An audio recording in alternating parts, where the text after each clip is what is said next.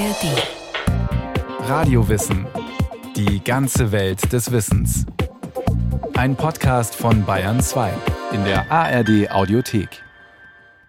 Im Jahr 1847 erscheinen in Großbritannien drei Romane von drei bisher unbekannten Autoren, die Furore machen werden. Die Schreibenden heißen mit Vornamen Currer, Alice und Acton, also offenbar Männer. Mit Nachnamen nennen sie sich Bell. Nur wer sind die drei Newcomer tatsächlich, die die Literatur der viktorianischen Zeit auf den Kopf stellen werden? Es sind drei Schwestern.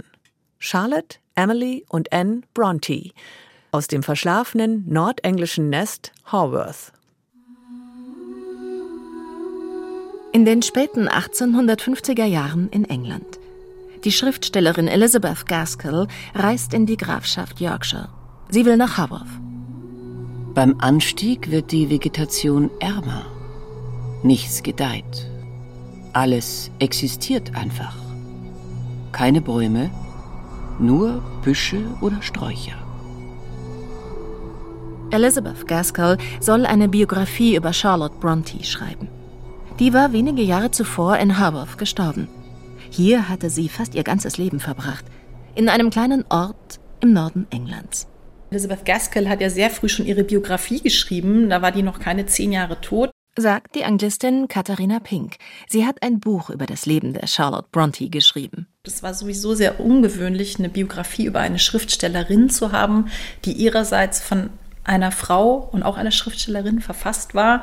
Und da wurde schon sehr viel ja, Imagepflege betrieben. Also Gaskell hat schon einiges unterdrückt.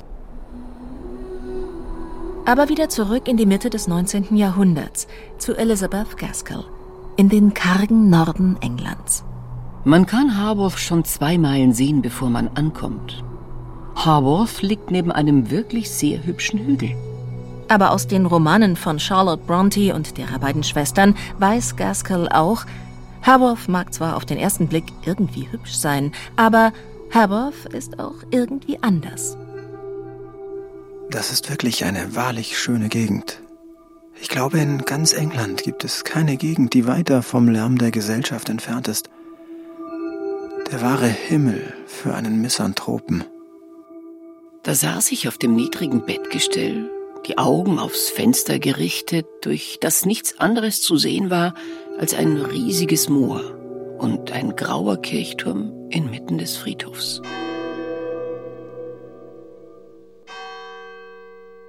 Dass der Ort Haworth ein wenig außergewöhnlich sein mag, das hat Elizabeth Gaskell also gewusst, bevor sie auf ihre Recherchereise ging. Haworth, das bedeutet wilde, kalte Moore, bedrückend und einsam. Und da ist eine Kirche mit Friedhof. Mittendrin das Pfarrhaus von Patrick Bronte. Er ist zu Gaskells Zeit der Pfarrer von Haworth. Und er war der Vater dreier literarisch begabter oder sogar höchst begabter Töchter. Sie alle lebten in diesem beengten, ärmlichen Pfarrhaus. Das Haus ist aus grauem Stein, zwei Stockwerke hoch, mit schweren Ziegeln gedeckt. Es muss ja den Winden standhalten. Also dieses Haus, das muss man sich wirklich vorstellen, das äh, steht ziemlich weit oben an so einem Hügel. Der Wind pfifft sommers wie winters äh, um die Ecken, umgeben von einem Friedhof. Und wenn man aus dem Fenster schaut, war da ein grauer Kirchturm und sonst halt nur dieses Hochmoor, was meistens braun war. Sagt Katharina Pink. Sie lehrt an der Münchner Ludwig-Maximilians-Universität. Und sie gibt Elizabeth Gaskell recht. Haworth war in der Tat einigermaßen außergewöhnlich. Tatsächlich muss man sagen, der Ort, an dem die Bronte-Schwestern aufgewachsen sind, ticks all the boxes, wenn man sich so schauerromantische Settings anschaut. Ja. Heute liegt vor dem Pfarrhaus ein großer Parkplatz. Ein Wallfahrtsort für die Bronte-Verehrer und Verehrerinnen. Sie kommen hauptsächlich aus dem angelsächsischen Raum hierher um ein wenig in das Leben und in die Welt der Geschwister Bronte einzutauchen. Vor allem in das Leben von Charlotte Bronte. Also Haworth ist ja heutzutage ein Museum. Man hat alles, was man so finden konnte, ausgestellt und, und kuratiert und, und aufbewahrt. Aber ja, das Tragische ist wirklich bei Emily und Anne, es gibt nichts. Im Museum steht tatsächlich viel Krimskrams aus viktorianischer Zeit. Kleidung, die Charlotte getragen haben könnte. Charlottes Schreibtisch Charlottes Arbeitszimmer, Charlottes Stift. Aber von Emily und Anne, von ihren jüngeren Schwestern, da gibt's wenig. Wer sind sie nun, die berühmten, zumindest berühmt im englischsprachigen Raum, also wer sind die Geschwister Bronte, die fast ihr ganzes Leben in der Einsamkeit von Haworth verbracht haben? Um sich einigermaßen zurechtzufinden, muss man so etwas wie eine Familienaufstellung machen. Also, da gibt es zunächst einmal die wohl wichtigste Person, den Vater, den Pfarrer von Haworth, Patrick Bronte. Er ist in der Nähe von Belfast aufgewachsen, als einer von zehn Kindern, wie das in Irland so üblich war. Patrick Bronte kommt am 17. März 1777 in einer armen irischen Bauernfamilie als Erstgeborener zur Welt. Am St. Patrick's Day, dem Gedenktag des irischen Nationalheiligen. Daher wohl sein Vorname. Gefördert vom Dorfpfarrer geht er zum Studieren ins englische Cambridge. Aber zuvor hat er noch schnell mal seinen Nachnamen geändert. Da hat er. Hat er den Namen Bronte, der eigentlich mit Y oder I geschrieben war und irischen Ursprung war, abgewandelt, um seine irischen Wurzeln ein wenig zu vertuschen. Und da hat er sich dann für dieses E mit Trema entschieden. E mit Trema heißt, Patrick setzt einen Doppelpunkt über den Schlusslaut seines neuen Nachnamens. Ein wenig exzentrisch. Aber es ist schon komisch, weil dieses E mit Trema ist ja auch im englischen Sprachraum absolut unüblich und auch im französischen Sprachraum jetzt nicht wahnsinnig häufig vorzufinden. Immerhin, damit hat er ein Markenzeichen gesetzt, mit seinem E mit Trema. Noch heute stolpert man über den Namen Bronte wegen des ungewöhnlichen Schlussvokals. Jedenfalls, mit seiner Frau Mariah, geborene Branwell, bekommt Patrick Bronte sechs Kinder. Ja, sechs Kinder haben die bekommen in relativ kurzer Zeit. Und ähm, ja, von denen sollte Patrick alle überleben. Auch seine Frau überlebt er. Mariah stirbt kurz nach der Geburt der letzten Tochter, vermutlich an Unterleibskrebs, mit 38 Jahren. Patrick hatte mittlerweile die Stelle im Pfarrhaus im nordenglischen Haworth angetreten. Nun musste er alleine auf seine sechs Kinder aufpassen. Sechs Kinder, das heißt fünf Töchter, ein Sohn. Mariah, Elizabeth, Charlotte, Emily, Anne und Branwell. Mariah und Elizabeth, die beiden ältesten Schwestern, starben bereits sehr früh im Alter von zehn und elf Jahren. Blieben noch die anderen vier Kinder. Zum Beispiel Charlotte, die Drittgeborene.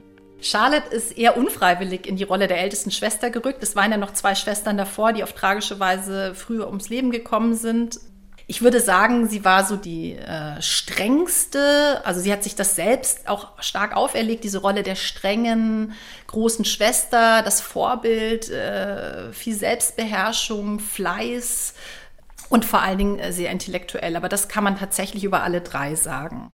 Über Tochter Charlotte wissen wir heute am meisten. Es gibt etliche Briefe und Aufzeichnungen. Vor allem ihr erster Roman kann durchaus autobiografisch gelesen werden. Es ist die Geschichte der Gouvernante Jane Eyre, die doch sehr der realen Charlotte ähnelt. Charlotte starb als letzte der Geschwister Bronte mit 38 Jahren. Vermutlich hat sie beim Sichten der Nachlässe der anderen auch darauf geachtet, dass nicht allzu viel Intimes aus ihrer Familie der Nachwelt überliefert wird. Also es ist doch anzunehmen, dass die sehr viel vernichtet hat. Meint Katharina Pink weil gerade Emily Bronte, die hat äh, kein Blatt vor den Mund genommen. Also die ist vielleicht die jüngere Schwester von Charlotte gewesen, war vom Naturell her aber eigentlich wirklich so eine eigenständige Persönlichkeit in diesem Haushalt. Die hatte ihren eigenen Kopf, die hat ihr eigenes Ding gemacht. Emily Brontes Werk ist schmal, aber beeindruckend. Ein paar Gedichte und ein Roman, Wuthering Heights. Eine Liebesgeschichte im Hochmoor. Deutscher Titel Sturmhöhe. Emily stirbt mit 30 Jahren. Und dann gibt es noch eine Schwester, die jüngste, Anne.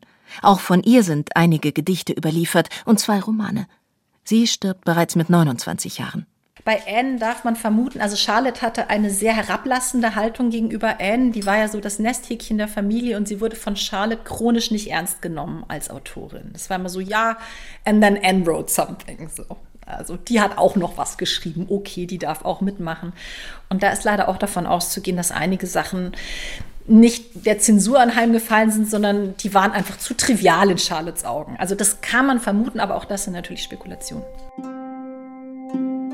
Fehlt noch der vierte im Bunde, der Bruder. Ja, irgendwie gehört auch er dazu. Freilich, als Schriftsteller war er nicht sonderlich erfolgreich. Der Bruder wird, obwohl er eigentlich wie der Vater Patrick heißt, von allen Branwell genannt. Patrick Branwell war der einzige Sohn in der Familie und der war so der Hoffnungsträger. Von dem hat man sich erhofft, dass der die steile Karriere des Vaters noch weiter fortsetzt. Der Vater verhätschelt den Sohn. Auf ihn setzt er alles.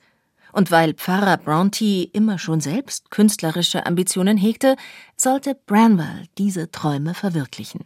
Und wenn sich Patrick äh, oder Branwell, wie er hieß in der Familie, eingebildet hat, er wird jetzt Maler, dann wurde auch sämtliches Erspartes mobilisiert, um ihn an der Royal Academy anzumelden. Aber auch das hat natürlich wieder nicht geklappt und solcherlei mehr. Dann wollte er Schriftsteller werden, das war, dafür hat es dann leider auch nicht gereicht. Ähm, aber das wurde immer unterstützt und die, die Töchter, ähm, in die wurde nicht so sehr investiert. Da wurde gerade genug investiert, dass sie hoffentlich eines Tages auf eigenen Beinen stehen können, finanziell, weil ja in Sachen Erbe oder Familien Unterstützung nicht viel zu erwarten war. Branwell bricht mit 31 Jahren vor der Tür des Pfarrhauses in Haworth zusammen und stirbt. Todesursache war wahrscheinlich sein heftiger Alkohol- und Drogenmissbrauch. Also Whisky und Opium. Hochwogendes Heidekraut, unter Sturmböen gebeugt. Mitternacht und das Licht des Mondes und der helle Sternenhimmel. Dunkelheit und Ruhm verschmelzen im Jubel. Die Erde strebt zum Himmel und der Himmel steigt herab. Ein spätes Gedicht von Emily Bronte, High Weaving Heather. Sie konnte in der rauen Umgebung von Haworth eine Spur von Poesie entdecken. Die war vielleicht auch die einzige, die in Haworth in Yorkshire, was ja eine sehr karge, kalte Landschaft war, wirklich glücklich und beheimatet war. Wie gesagt, die Mutter starb bereits sehr früh, da war Emily gerade zwei Jahre alt. Aber wie sah nun der harte Alltag in Haworth für die Geschwister Bronte aus? Nun, Pfarrer Patrick, sehr puritanisch geprägt, legte viel Wert auf Bildung. Vor allem natürlich auf Religion, aber auch auf Philosophie und Politik. Am Morgen, bevor er in sein Arbeitszimmer verschwand, las er den Kindern aus der Zeitung vor.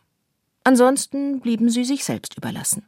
Es gab keinen Familienkreis in dem Sinne. Deswegen war dieser Bund unter den Geschwistern auch so stark.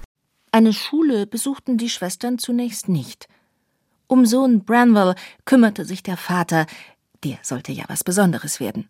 Die Mädchen wurden von der Tante unterrichtet der Erfahrungsraum von den drei Schwestern war wirklich sehr, sehr, sehr begrenzt. Also auch wenn man so eine Biografie über die schreibt, dann schreibt man halt mal schnell, ja, die nächsten fünf Jahre waren sie zu Hause. Ja, sie waren zu Hause. Zu Hause in Haworth. Ein ebenbürtiger gesellschaftlicher Austausch fand nicht statt, oder besser gesagt, konnte gar nicht stattfinden. Denn in Haworth dürfte eine Pfarrersfamilie zu den gebildetsten gehört haben. Und in die nächste große Stadt obwohl nur wenige Meilen entfernt, konnte man nicht fahren. Der Weg dahin zu beschwerlich. Also das heißt, man war immer zu Hause, äh, man hat viel gelesen, deswegen hatte man rein intellektuell einen sehr großen Wissenshorizont, aber der tatsächliche Erfahrungshorizont, wo es auch mit, äh, ja, wo es dann um Gefühle ging und Emotionen, äh, da war nicht viel los. Im Laufe des Jahres 1824 Charlotte war acht, Emily sechs Jahre alt, gab Pfarrer Patrick seinen Töchtern doch die Möglichkeit, etwas anderes als das Pfarrhaus und die umliegenden Moore zu sehen. Er brachte seine vier ältesten Töchter, damals lebten die beiden großen Schwestern Elizabeth und Mariah noch, in einem Mädcheninternat unter. Der Vorteil, die Töchterschule war günstig. Pfarrer Bronte konnte sich das Schulgeld leisten und seine Kinder sollten eine Ausbildung erhalten als künftige Gouvernanten oder als gute Ehefrauen. Nachteil der Schule, diese Zeit muss für die Schwestern traumatisch gewesen sein. Unbeheizte Räume, karges Essen, aber vor allem viel Beten, viel Frömmigkeit und strengste Disziplin. Die beiden großen Töchter werden schon einige Monate später wieder nach Hause geschickt. Zu kränklich seien sie für den Schulbesuch. Die beiden starben kurz nach der Heimkehr, im Elternhaus in Haworth. Pfarrer Bronte holt darauf Charlotte und Emily wieder zu sich ins Pfarrhaus. Branwell kam mit einer Schachtel Holzsoldaten in unser Zimmer. Emily und ich hüpften aus dem Bett und ich schnappte mir einen der Soldaten und rief: Das ist der Herzog von Wellington. Charlotte erinnert sich. Damals muss sie um die zehn Jahre alt gewesen sein. Die vier verbliebenen Geschwister verbrachten, nach den bedrückenden Erlebnissen im Internat, wieder viel Zeit miteinander. Die Holzsoldaten hatte Branwell vom Vater geschenkt bekommen. Und mit Hilfe dieser zwölf Figuren entwickelten die Kinder seltsame Spiele. Alle unsere Spiele waren sehr eigenartig. Ich denke, darüber brauche ich nichts zu schreiben. Ich werde sie nie vergessen. Was man heute weiß, die Kinder Bronte erfinden Fantasiewelten, etwa Gondel und Angria. Und für ihre Spiele schreiben sie Texte, Gedichte oder kleine Stücke, oder sie malen Bilder. Sie erschaffen sich eine parallele Fantasiewelt zu der realen Welt in Haworth. Also das war eher so eskapistisches Schreiben, mit denen den Kinder sich auch unterhalten haben gegenseitig, weil sie hatten ja keinerlei Spielzeug oder Kam Spielkameraden. Eines Tages stieß ich zufällig auf eine Menge von Manuskripten in der Handschrift meiner Schwester Emily. Charlotte hat zufällig gemerkt, dass Emily Gedichte schreibt. Die hat ähm, einfach Manuskripte oder, oder Zettel rumfliegen sehen und die gelesen, woraufhin Emily erstmal fürchterlich äh, wütend war, weil das äh, impertinent war, sowas zu lesen. Natürlich wusste Charlotte, dass ihre kleine Schwester, die übrigens zu diesem Zeitpunkt schon 25 Jahre alt war, Sie wusste, dass Emily Gedichte schrieb, also für die Welten von Gondel und Angria. Aber diese Verse, die sie da gefunden hatte, die waren ganz anders. Nichts von der Art Poesie, wie sie üblicherweise von Frauen verfasst wird. Es war ein besonderer Klang, wild, erhebend, irgendwie auch melancholisch. Wie gesagt, Emily war nicht angetan von der Entdeckung. Ihr Innerstes ging niemanden etwas an, aber. Aber dann kam man doch ins Gespräch und Anne sagte dann ja, ich habe ja auch noch was geschrieben und dann haben sich die Schwestern zusammengesetzt. Die Schwestern beschließen gemeinsam einen Gedichtband zu veröffentlichen. Ihren Bruder Branwell, der ja auch literarische Ambitionen hatte und der auch seinen Teil zu den Fantasiewelten beigesteuert hatte, lassen sie außen vor. Sie stellen einen Gedichtband zusammen und schicken ihn an verschiedene Verlage. Als Autoren nennen sie sich Cara, Alice und Acton Bell allesamt männliche Pseudonyme. Nicht, weil es so war, dass Frauen gar nicht publiziert haben zu der Zeit, das gab es durchaus, sagt die Anglistin Katharina Pink. Aber die Themenfelder, derer man sich als Frau ähm, annehmen durfte und wo man als kompetent gelten durfte, waren ja dann auch etwas beschränkt und man wurde auch immer beurteilt im Hinblick dessen, dass das ja eine Frau geschrieben hat. Und darauf, davon wollte Charlotte sich freimachen oder wollte einfach ein neutrales Urteil. Der Verlag Aylott Jones in London veröffentlichte 1846 die Poems von Cora Alice und Acton Bell. Die Schwestern übernahmen die Druckkosten, um die 30 Pfund, damit das Bändchen mit seinen 165 Seiten überhaupt erscheinen konnte. Und verkauft haben sie ganze zwei Exemplare. Aber immerhin, die Kritiken waren gut. Es gab derer drei, Übrigens, Charlottes Gedichte, also die von Cara Bell, kamen am schlechtesten weg. Und jetzt wird's gewagt. Und jetzt geht's auch sehr schnell. Romane müssen her. Branwell, der Bruder, er hatte schon geunkt, nur der Roman schaffe Erfolg bei der Leserschaft. Er selbst hätte einen schreiben wollen, aber das ging wie tragischerweise alles bei ihm allerdings schief. Aber nicht bei den drei Schwestern. Nee, sie haben sich dann wirklich zu dritt auch überlegt, jetzt probieren wir es mal mit dem Roman und vielleicht sogar so ein Triple-Decker. Also so in etwa drei Bücher in einem Schuber. Den konnte man aufteilen und somit konnten mehrere Leute gleichzeitig daran lesen. Die Schwestern bieten ihre Romane natürlich noch unter den männlichen Pseudonymen etlichen Verlagen an. Also Emily Bronte eben Sturmhöhe, Wuthering Heights, Anne Bronte Agnes Grey, das war ihr Gouvernantenroman, der erste Roman, und ähm, Charlotte Bronte The Professor. Der Verlag nahm die Romane der jüngeren Schwestern, also der vermeintlichen Brüder, an. Nur Charlottes Roman lehnte man ab. Sie musste also nochmals ran. Und Charlotte schrieb ihr bis heute bekanntestes Werk, Jane Eyre. Und dafür fand sie tatsächlich einen Verlag. Einen anderen als den der Schwestern. Aber immerhin, ihr Roman wurde schnell veröffentlicht. Und die haben ihr sofort auch ein bisschen Geld dafür geboten.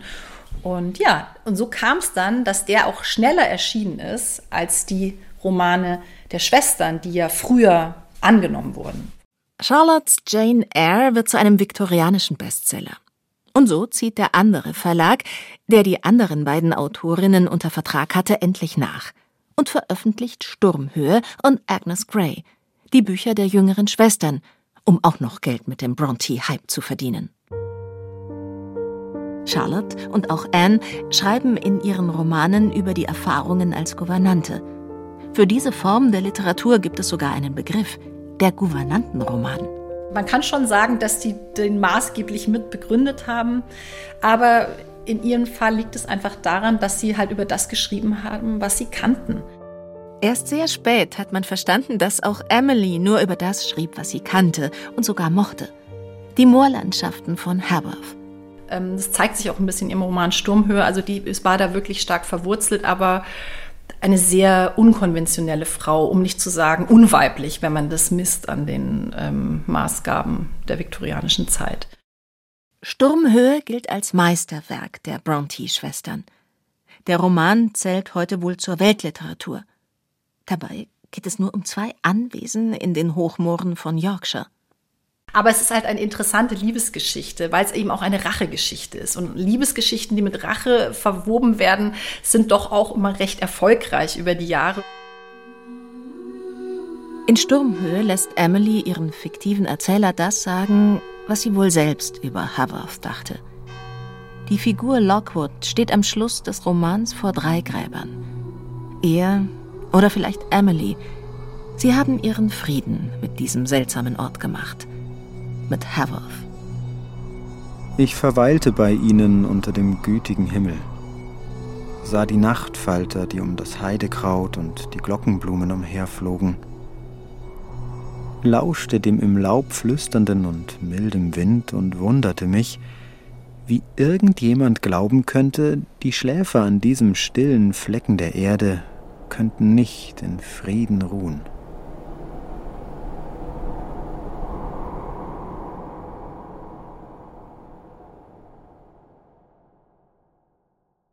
Martin Trauner über die Geschwister Bronte.